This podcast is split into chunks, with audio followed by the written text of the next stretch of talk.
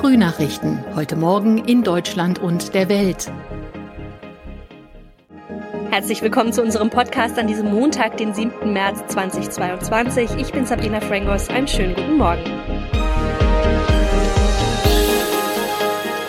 Das sind unsere Top-Themen heute aus Deutschland und der Welt. Ukraine und Russland bereiten sich auf dritte Verhandlungsrunde vor. Völkermordverhandlung und Milliarden für den Klimaschutz. Nach anderthalb Wochen Krieg bereiten sich die Ukraine und Russland ja nun auf eine dritte Verhandlungsrunde vor. Zuletzt hat es ja zwei Treffen zwischen den beiden Delegationen im belarussischen Grenzgebiet gegeben. Ja, wie ist die Lage aktuell in der Ukraine und wie groß ist die Hoffnung auf ein Ende des Krieges? Andreas Stein in der Ukraine hat die Infos. Wie war denn das Wochenende? Ist schwierig jetzt zu sagen, weil wir waren jetzt vor allen Dingen erst einmal unterwegs gewesen, aber dadurch haben wir halt gesehen, wie äh, sich auch der Westen des Landes auf eine mögliche Konfrontation mit der russischen Armee einstellt. Überall sind Kontrollpunkte eingerichtet worden mit Sandsäcken. Menschen, also wirklich eine Form von Bürgerwehr, stehen dann da mit Jagdgewehren, teilweise auch mit automatischen Sturmgewehren und überprüfen, wer bewegt sich jetzt in diesen westukrainischen Gebieten, beispielsweise Chmelnytsky, von A nach B. Ja, mitunter wird auch das äh, Gepäck kontrolliert. Kontrollen, also so wie an der Grenze oder wie kann man sich das vorstellen? Jetzt nicht so streng wie eine Grenzkontrolle, aber Sassen der Autos müssen ihre äh, Dokumente vorzeigen. Dann gibt es vielleicht auch mal eine Nachfrage, was man im Land macht und das ist, zieht sich natürlich dann teilweise hin. Also vor allen Dingen in den, zwischen den Gebieten gibt es dann schon längere Staus. Also vor allen Dingen die Einfahrt in das Gebiet Lviv hinein, da kann man momentan ein, mehrere Stunden stehen. Es gab ja auch Evakuierungsversuche, die dann allerdings nicht geklappt haben. Wie nehmen die Menschen denn diese Nachrichten wahr? Ja, es ist natürlich äh, tragisch halt, wenn man die Bilder sich anschauen muss von zerstörten Stadt und wie die Menschen teilweise schon sich bereitgestellt haben, um hinauszufahren. Und dann können sie halt trotzdem nicht fahren, weil äh, es die Sicherheitslage nicht zulässt. Also eine Form von Hilflosigkeit ist es natürlich. Nun soll es ja weitere Verhandlungen geben. Erhoffen sich die Menschen denn diesmal was davon?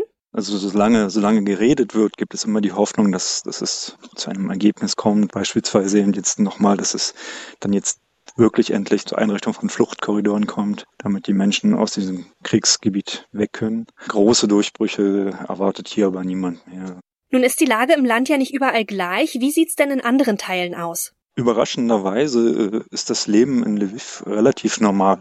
Es gibt zwar natürlich eine Ausgangssperre ab um 10, aber ansonsten funktionieren Restaurants, Cafés sind offen, Leute, also natürlich auch Flüchtlinge, schlendern durch die Stadt. Es gibt äh, keine Schlangen an den Bankautomaten, es gibt keine Schlangen an den Tankstellen. Erfreulicherweise gibt es auch alle äh, Benzin und, und Sorten und auch Diesel. Nach den Bildern der Umgebung von Kiew und auch von Zhytomyr war das eine ziemliche Überraschung für uns. Der Internationale Gerichtshof befasst sich ab heute mit dem Ukraine-Krieg. Die Ukraine hatte nämlich eine Völkermordklage gegen Russland beim höchsten Gericht der Vereinten Nationen eingereicht.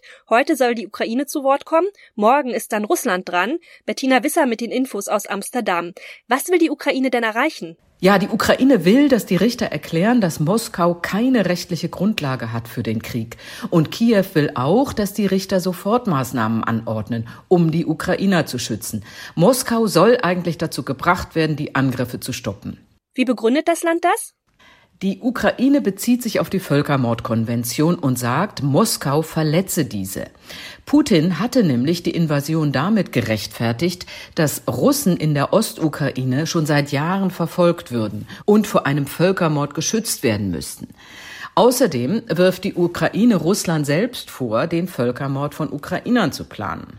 Und was für Chancen hat die Ukraine eigentlich? Also was könnte ein Urteil bewirken? Chancen, ja, das ist schwer zu sagen. Die Aussichten sind zwar gut, denn Moskau selbst hat bisher nie Beweise vorgelegt, dass tatsächlich Russen Opfer von Völkermord sind. Aber es ist die Frage, ob das Gericht überhaupt den Krieg stoppen kann. Es ist zwar das höchste Gericht der Vereinten Nationen und Urteile sind auch bindend, aber das Gericht hat überhaupt keine Machtmittel, um das Urteil durchzusetzen. Die Bundesregierung will bis 2026 rund 200 Milliarden Euro in den Klimaschutz investieren. Diese Summe nannte jedenfalls Bundesfinanzminister Christian Lindner in der ARD-Sendung Bericht aus Berlin. Clemens Kurt weiß mehr. Das Geld soll etwa für Elektroladesäulen, Wasserstofferzeugung, aber auch für die Dämpfung des Strompreises durch die Abschaffung der EEG-Umlage aufgewendet werden, sagte Lindner. Er warte jetzt auf Vorschläge, wie Planungen beschleunigt und Bürokratie abgebaut werden könnten. Die Mittel sollten schließlich auch sinnvoll eingesetzt werden. Begeisterung über die Riesensumme bei den Grünen. Fraktionschefin Dröge sagte, der Ukraine-Krieg habe die Dringlichkeit erhöht, in Sachen Energie unabhängig zu werden und so schnell wie möglich von Kohle, Öl und Gas wegzukommen.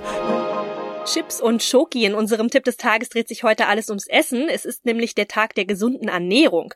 Und darum geht's heute auch um Pommes, Schokolade und Bier. Das sind ja schon die Dinge, die vielen von uns gut schmecken. Da gibt's halt nur einen Haken. Sie sind auch ausgesprochen ungesund. Aber gibt es vielleicht auch gesunde Varianten? Und wenn schon Schokolade, welche ist dann am besten, beziehungsweise, ja, am wenigsten ungesund? Thomas Bremser hat die Infos. Fangen wir mal mit Pommes an, die mag ja vermutlich jeder, aber klar, die sind auch ordentlich fettig. Wie können wir uns die denn etwas gesünder machen? Wenn ich sie nicht in der Fritteuse zubereite, sondern im Backofen, dann enthalten sie schon deutlich weniger Kalorien, aber sie werden meist nicht so knusprig. Eine Heißluftfritteuse kommt ohne extra Öl aus und entzieht dem Pommes sogar noch Fett. Also das wäre der Tipp. Aber am besten ist es, die Pommes selber zu machen. Das ist auf jeden Fall gesünder. Die Kartoffelstifte mit etwas Rapsöl, Salz, Pfeffer und Paprikapulver mischen und dann in den Ofen. Und übrigens, Süßkartoffeln haben zwar mehr Kalorien, dafür mehr Nährstoffe und werden deshalb als gesünder angesehen. Diejenigen, die nur ganz kurz Zeit zum Essen haben, für die ist der Trip zum Dönerladen ja meist auch ganz praktisch. Was sollte man denn da kaufen, um halbwegs gesund zu essen? Also auf jeden Fall erstmal Hähnchenfleisch nehmen, wenn überhaupt Fleisch. Lamm ist viermal so fettig wie Hähnchen. Bei den Soßen fragen, ob die Joghurtsoße mit Mayonnaise gemacht wird, in dem Fall eher die scharfe Soße nehmen. Bleibt als Fettmacher noch das Fladenbrot. Eine gute Alternative ist da der Dürüm-Döner, da wird ein hauchdünner Teig verwendet. Döner isst man ja ohne Beilagen. Wenn es ein Döner-Teller sein soll, dann auf jeden Fall Reis dazu statt Pommes. Gesundheitskiller sind ja oft auch die Soßen, die wir recht großzügig auf unserem Essen verteilen. Was gibt's denn da zu beachten? Ja, wenn ich die Soßen fertig kaufe, ist da meist ordentlich Zucker drin. Dazu kommen Geschmacksverstärker und Konservierungsstoffe. Darum gilt auch bei Soßen am besten selber machen. Zum Beispiel Tzatziki, einfach Gurke, fettarmer Joghurt, Knoblauch, Salz, Pfeffer und Olivenöl. Auch Ketchup ist ohne zugesetzten Zucker eigentlich ganz gesund. Der besteht ja vor allem aus Tomaten und Tomatenmark. Ich kann eine Paprikasalz Salsa machen oder Basilikumpesto. Also da gibt schon viele gesunde Alternativen. Und abends dann noch ein schönes gekühltes Bierchen zum Essen, auch das ist nicht gerade gesund. Aber wenn schon Bier, welches denn am besten? Also am besten für die Gesundheit ist wohl alkoholfreies und ungefiltertes Bier, weil beim Filtern einige gute Inhaltsstoffe verschwinden. Je mehr Alkohol, desto mehr Kalorien hat ein Bier, also ein Bockbier zum Beispiel macht dicker als ein normales. Zum Vergleich, Bier hat ungefähr so viele Kalorien wie Apfelsaft oder fettarme Milch. Es liegt vor allem also auch an der Menge, die ich trinke. Einige Studien belegen sogar, dass ein Glas Bier am Tag auch Vorteile haben kann, wie äh, Diabetes, Demenz oder einem Herzinfarkt vorzubeugen. Kommen wir zum Nachtisch. Das sind ja auch meist ordentliche Kalorienbomben, also Schokolade. Da muss man natürlich auch gleich an Kalorien, Fett und auch ganz viel Zucker denken. Aber auch hier sind ja nicht gleich alle ungesund, oder? Dunkle Schokolade ist nicht ganz so ungesund wie weiße, denn je dunkler, desto höher ist der Kakaoanteil und desto geringer der Zuckeranteil. Am besten ist laut Experten ein Kakaoanteil von über 70 Prozent. Vollmilchschokolade hat einen sehr hohen Milchpulveranteil, ist deshalb auch ein Dickmacher, also besser zartbitter oder bitter. Wichtig ist auch, dass ich hochwertige Schokolade kaufe mit echter Kakaobutter und auch bei Schokolade kommt es auf die Menge an. Kleine Mengen können sogar gesund sein. Kakao senkt nämlich den Blutdruck und beugt Krebs vor. Und das noch. Goodbye Buckingham Palace. Die Queen will nach ihrer rund ja zweijährigen Corona-Isolation auf Schloss Windsor offensichtlich nicht mehr nach London zurückkehren. Das berichtet jedenfalls die Sunday Times. Viele Jahrzehnte war der Buckingham Palast ja der Hauptwohnsitz für die Queen. Philip Detlefs ist in London und weiß mehr. Wie wahrscheinlich ist denn das? Ja, eine offizielle Bestätigung aus dem Palast gibt es zwar noch nicht, aber die Sunday Times ist in Sachen Königshaus eigentlich immer sehr gut informiert. Und es würde auch Sinn machen, denn die Queen ist jetzt 95 Jahre alt und war zuletzt immer mehr in Windsor. Die letzten Jahre während der Pandemiezeit hat sie sich da quasi auf dem Schloss eingenistet und London ist ja auch nur 35 Kilometer entfernt. Wenn sie also weiterhin da die offiziellen Termine wahrnimmt, und das hat sie ja zumindest vor, dann kommt man da auch ziemlich schnell hin. Und die wöchentliche Audienz mit dem Premierminister, die würde dann in Zukunft eben telefonisch stattfinden. Und warum ist die Queen nun eigentlich lieber in Windsor als im Palast? Naja, einmal ist das in Windsor ja ein bisschen ruhiger, glaube ich, weil das ja nicht mitten in der Stadt ist. Ist also wirklich ganz schön da. Früher war das ja schon ihre Wochenend- und Ferienresidenz. Ihre Pferde sind dort und es gibt eben auch viel Natur. Zwei ihrer Söhne wohnen auch ganz in der Nähe von Windsor. Prinz Edward und der in Ungnade gefallene Andrew. Prinz Charles wiederum besucht sie regelmäßig im Schloss. Also von daher gibt's da schon einige Gründe, um dort zu leben. Und Charles wird mit ziemlicher Sicherheit dann wohl auch der nächste Bewohner im Buckingham Palast werden, denn der Palast in London soll auch in Zukunft das Zentrum der britischen Monarchie bleiben, wie es heißt. Das war's von mir. Ich bin Sabrina Frangos und ich wünsche Ihnen noch einen schönen Tag. Bis morgen.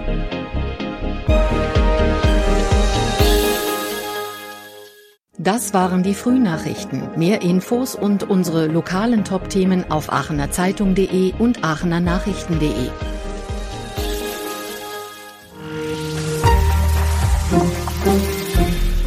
Die Frühnachrichten sind ein Podcast aus dem Medienhaus Aachen.